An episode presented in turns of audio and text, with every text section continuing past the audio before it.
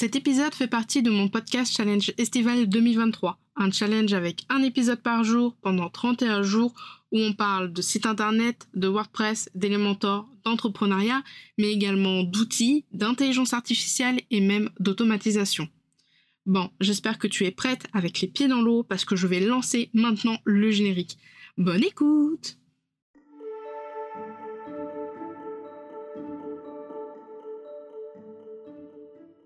Bienvenue dans la Post Café, le podcast qui aide les indépendantes à comprendre l'entrepreneuriat et le web. Je suis Camille, webmaster sous Elementor et WordPress depuis 2020 et mon job, c'est d'aider les indépendantes comme toi à créer, développer et gérer leur site internet. Deux fois par mois, on se retrouve pour un nouvel épisode. Alors installe-toi confortablement, prends un petit café et je te souhaite une très bonne écoute.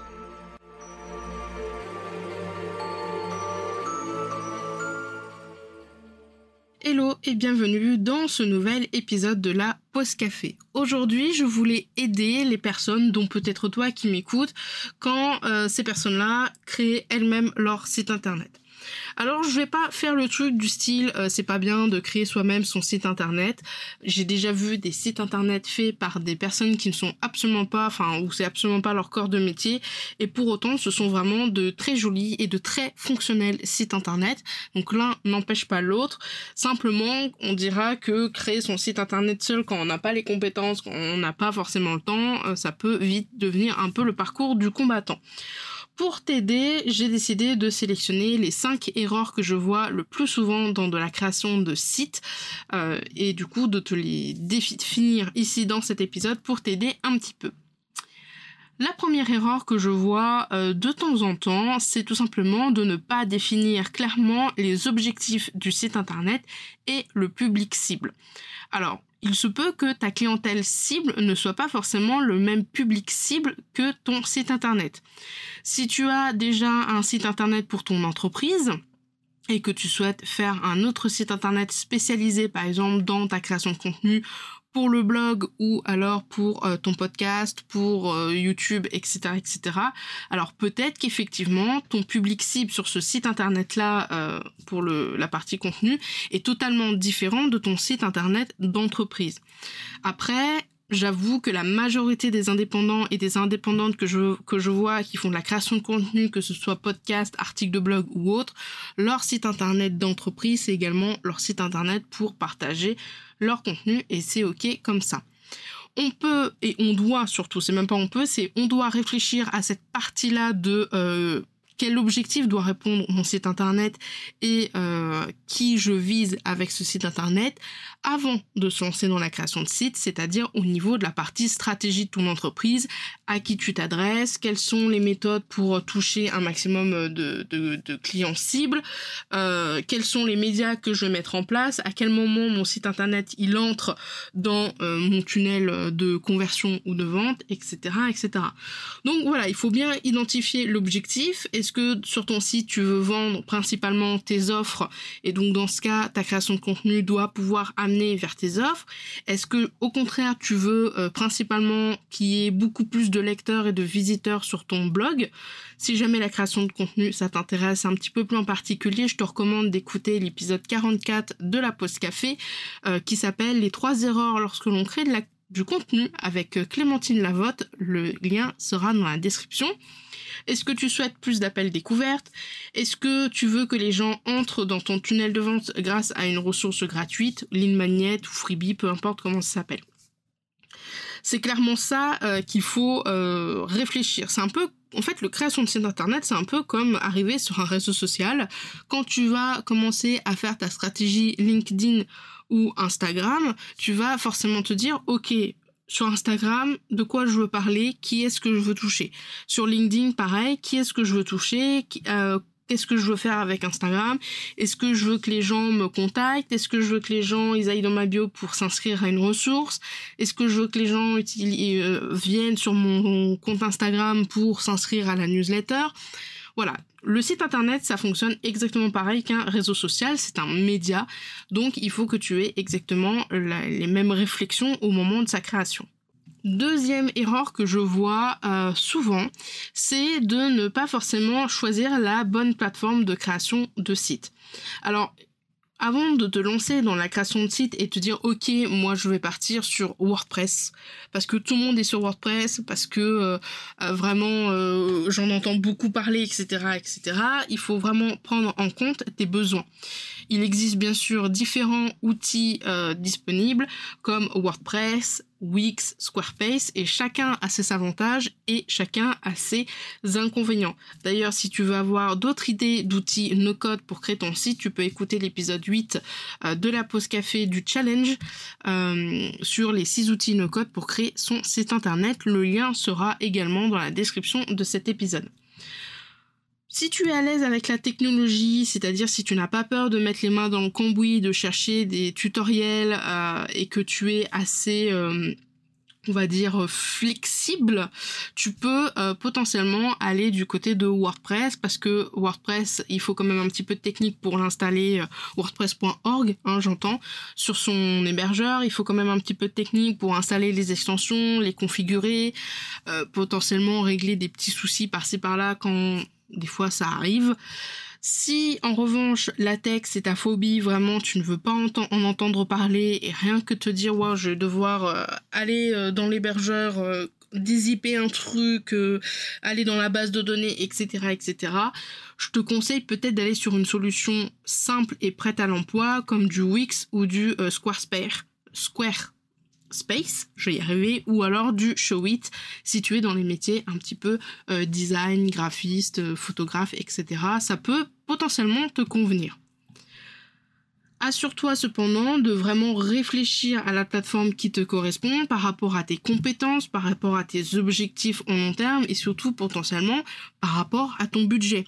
Si tu vas sur WordPress et que sur WordPress tu as que des problèmes et que du coup euh, bah, il faut régulièrement que tu fasses appel à quelqu'un, autant peut-être réfléchir à carrément déléguer la gestion de ton site internet auprès d'une professionnelle et donc ça, ça a un coût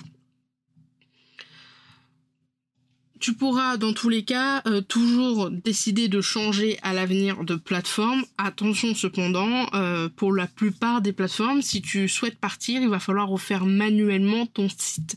Par exemple, Wix, si tu veux partir de chez Wix pour aller sur WordPress et faire un site avec Elementor, par exemple, ben, il va falloir refaire toutes les pages manuellement parce que euh, Wix ne permet pas de migrer le site de sa plateforme à une autre plateforme, ce qui est entre guillemets un petit peu logique.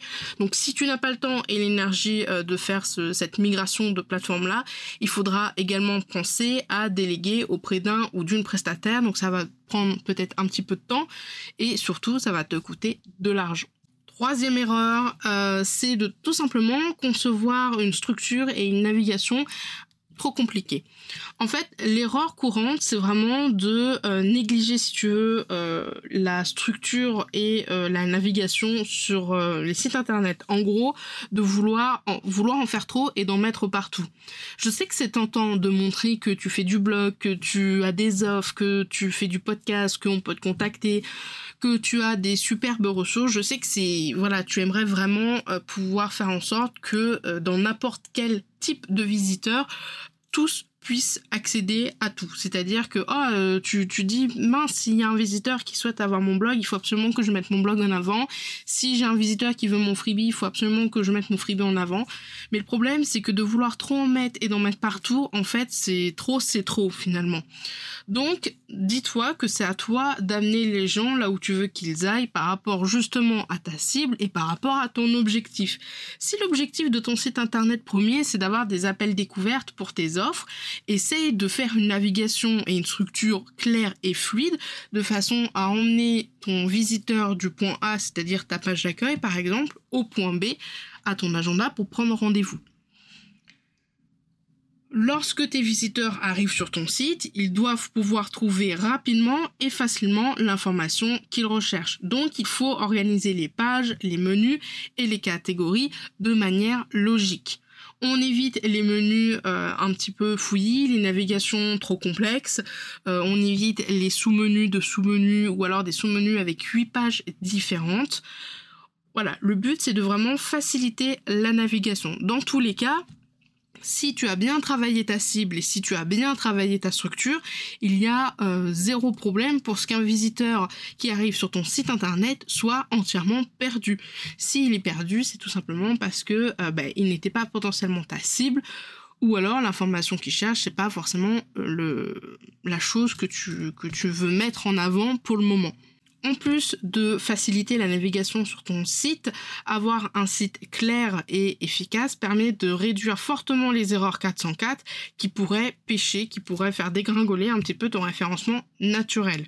Alors si tu es sur wordpress.org, tu peux installer l'extension de redirection. Euh, son image, c'est une image avec des petites pâquerettes. Et en gros, tu vas pouvoir configurer que s'il y a une page qui change de lien ou si une page elle est mise en brouillon ou supprimée, elle fait une redirection automatique par défaut. L'avantage de cette extension, c'est que tu peux également faire des redirections manuelles et ça, c'est plutôt pratique. Quatrième erreur, c'est de tout simplement ne pas faire du contenu de qualité et de ne pas forcément l'optimiser au niveau du référencement. Alors, il y a deux écoles déjà au niveau du référencement. Il y a ceux qui font de la création de contenu pour les humains et ceux qui font de la création de contenu pour les robots. Moi, je suis plus à faire de la création de contenu pour les humains. J'essaie de faire un maximum de choses au niveau des métadescriptions, des mots-clés, etc. Mais j'écris à des humains. Ce sont des humains qui vont venir me voir, qui vont potentiellement me dire que cet article les a aidés, qui vont potentiellement venir me voir pour me demander euh, de travailler avec moi. Ce ne sont pas les robots, en fait. Donc, je pars du principe que quand tu écris ton contenu, bah, c'est mieux d'écrire pour des humains. Il faut quand même cependant faire attention à attirer des visiteurs et puis faire en sorte qu'ils reviennent. Donc il faut faire du contenu pertinent, utile et engageant par rapport à ton public cible, par rapport à ton client cible. Si tu cherches à euh, attirer vers toi des entrepreneurs qui, euh, prenons mon cas, euh, sont débordés, qui n'ont pas le temps, ou c'est vraiment une corvée pour eux de faire leur site internet, je vais pas m'engager dans de la création de contenu sur comment faire une salade périgourdine. Ça n'a aucun sens. Mon contenu, il est complètement hors sujet. Tu peux également euh, essayer dans tes contenus de mettre des mots-clés. Et donc pour ça, il faut faire des recherches de mots-clés pertinents par rapport à ton domaine, par rapport à euh, ton activité et puis ta cible. Alors, j'ai des petits outils pour toi euh, à sortir de mon chapeau. Donc j'ai Google Trend qui est gratuit. J'ai SEMrush en version gratuite. C'est un excellent outil d'ailleurs que j'utilise quotidiennement. On peut gérer les liens que l'on fait avec tes contenus, on peut voir un petit peu la progression sur ses réseaux sociaux, on peut chercher les mots-clés euh, de sites concurrents. Donc vraiment, SEMrush, c'est vraiment un outil formidable. Il y a énormément, énormément de choses sur cet outil, donc il faut quand même prendre un peu de temps pour euh, essayer de le comprendre et puis euh, pour l'utiliser et voir qu'est-ce qui est pertinent pour toi ou non. Mais franchement, SEMrush, c'est vraiment incroyable et la version gratuite est largement suffisante, en tout cas pour moi, pour le moment la version gratuite, je la trouve largement suffisante pour avoir déjà quelques petites bases euh, au niveau euh, SEO par rapport à ton site. Tu as également Uber Suggest et tu as une extension sur navigateur qui s'appelle Keywords Everywhere qui est pas mal aussi. Euh, je l'avais régulièrement d'activer sur mon Chrome. J'ai fini par l'enlever parce que maintenant j'utilise SEMrush donc j'en ai plus vraiment l'utilité. Mais voilà, ce sont quatre outils que je peux te recommander qui sont euh, en version euh, gratuite pour faire des recherches de mots-clés pertinents, pour voir un petit peu l'état de ton référencement. La dernière erreur, et ça c'est l'erreur la plus importante, si je peux dire comme ça, c'est de négliger le design et l'expérience utilisateur. Dans le jargon, on appelle ça l'UX finalement, parce que ce sont des éléments essentiels. C'est-à-dire que si tu as un site internet tu peux avoir les meilleures offres du monde. Si ton site, il est jaune fluo, écriture blanche, c'est-à-dire qu'il est illisible, personne ira dessus. Pourtant, tu pourrais être le meilleur dans ton domaine ou la meilleure dans ton domaine, avoir les meilleures offres du monde. Je ne suis pas sûre que tu aurais euh, beaucoup de clients, beaucoup de conversions parce que ton site serait entièrement illisible. Donc fais attention à ta palette de couleurs, aux polices et aux images. Faire en sorte que les images correspondent à ton identité de marque, écris une atmosphère cohérente. Euh, si tu fais euh, du, euh, je sais pas, du du voyage, peut-être que tu vas pas forcément mettre des images dans le BTP par exemple. Je fais un, un, gros raccourci, mais c'est pour que tu visualises bien. Euh, fais également attention aux polices. Il y a des polices qui sont euh, superbes sur les posts Instagram. D'un point de vue visuel, elles sont vraiment pas mal. Par contre, sur le site internet, elles sont assez illisibles. Donc là encore, il faut faire extrêmement attention. Il faut tester des polices. Alors si tu fais tout seul ton identité visuelle, il faut tester plusieurs polices. Il faut tester euh, les polices par rapport aux, couleurs que tu vas utiliser pour voir si elles sont assez lisibles. Sinon, si tu passes par un, par un graphiste, par un ou une prestataire, normalement, il va pouvoir te choisir des choses qui sont relativement visibles. Assure-toi également que ton site se charge rapidement parce que les sites qui mettent 10 minutes à se charger, sauf si vraiment c'est un site très important comme le site des impôts et qu'on doit faire la déclaration, là à la limite on peut se dire on est obligé. Mais concrètement, un site qui met du temps à charger, il y a très peu de probabilité pour que la personne reste dessus et attende qu'il s'affiche. Donc pour ça, tu peux réduire le poids des images, c'est-à-dire si tu as besoin d'une image euh, carrée, tu n'es pas obligé de faire du 4000 par 4000, ça n'a aucun sens, tu. Si tu as besoin euh, d'une image de fond, euh, ou d'une image, on va dire, classique, tu n'es pas obligé de faire du 6000 par 3000. Voilà, essaye d'adapter la taille de tes images par rapport à là où tu souhaites l'intégrer sur ton site. Tu peux utiliser des extensions gratuites ou payantes comme E3W Image Optimizer qui est euh, gratuit ou Imagify qui, est, qui a une version gratuite et qui est payante qui vont permettre de compresser et de convertir les images en WebP.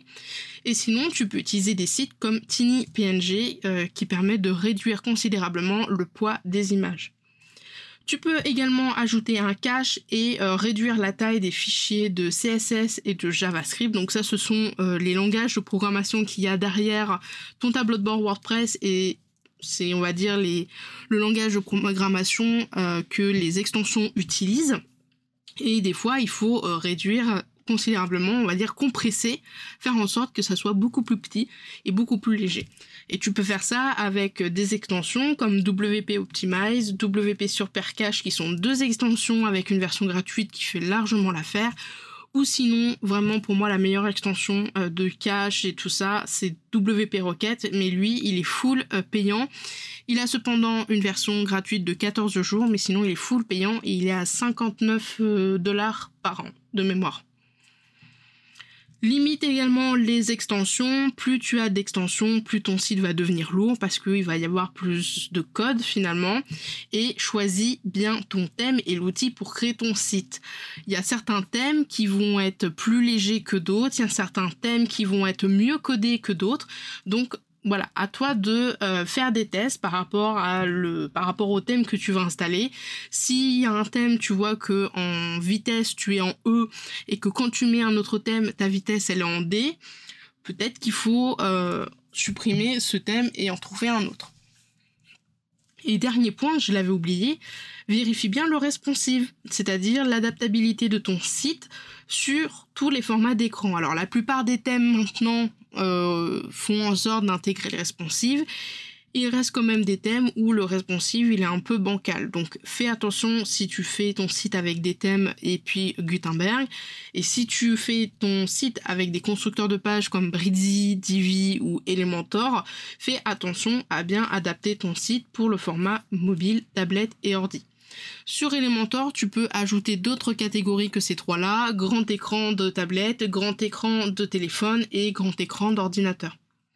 Si tu veux en savoir plus sur le responsive, je t'invite à écouter l'épisode 36 de la pause café qui s'appelle Un site responsive, qu'est-ce que c'est? Le lien sera dans la description de cet épisode. En clair, fais en sorte que l'interface utilisateur, au niveau design, au niveau expérience utilisateur de navigation, soit intuitive et conviviale en plaçant des éléments importants à des endroits stratégiques. Évite le design vide, pas du tout attrayant, et en même temps, évite de mettre trop d'éléments pour ne pas surcharger ton design.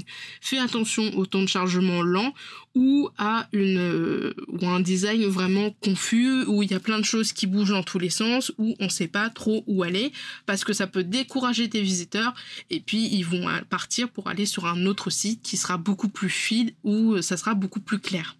Voilà, c'était à peu près les 5 erreurs courantes euh, que je vois souvent quand euh, je vois les gens qui se lancent dans la création de leur site internet seuls.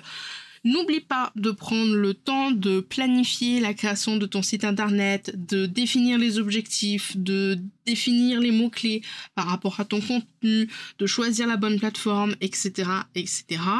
Si jamais tu sais, en écoutant cet épisode, que tu as fait ces erreurs, c'est pas grave. L'erreur est humaine et c'est en faisant des erreurs que l'on apprend. Essaye juste maintenant de prendre le temps cet été pour adapter ton site et corriger ces erreurs, ces erreurs-là, pardon. La création de site internet, je vais pas te mentir, ça demande du temps, des efforts, ça demande des connexions en tout, en marketing, en graphisme, en référencement, en technique également. Donc tu ne peux pas avoir euh, toutes ces compétences-là d'un coup, donc ça va forcément te prendre du temps et c'est normal. Si tu souhaites apprendre à créer et gérer ton site et en même temps un petit peu ton business, tu peux rejoindre ma bibliothèque de ressources qui s'appelle le QG de la pause. À l'intérieur, tu trouveras des lives et leurs replays, des vidéos d'explication et des tutoriels. Et il y a même des ressources à télécharger comme des templates Notion ou Elementor. Je te laisse encore une fois le lien vers le QG dans la description de cet épisode et on se retrouve demain pour un prochain épisode. Salut salut Tu as aimé cet épisode et tu ne veux pas rater les prochains? Alors abonne-toi à la pause café sur la plateforme de ton choix. Et si la pause café te plaît, n'hésite pas à me laisser un avis et une note sur Apple Podcast pour le faire découvrir à d'autres entrepreneurs. Si tu n'as pas Apple Podcast, pas de souci, tu peux le partager autour de toi en me mentionnant avec Camille David 15.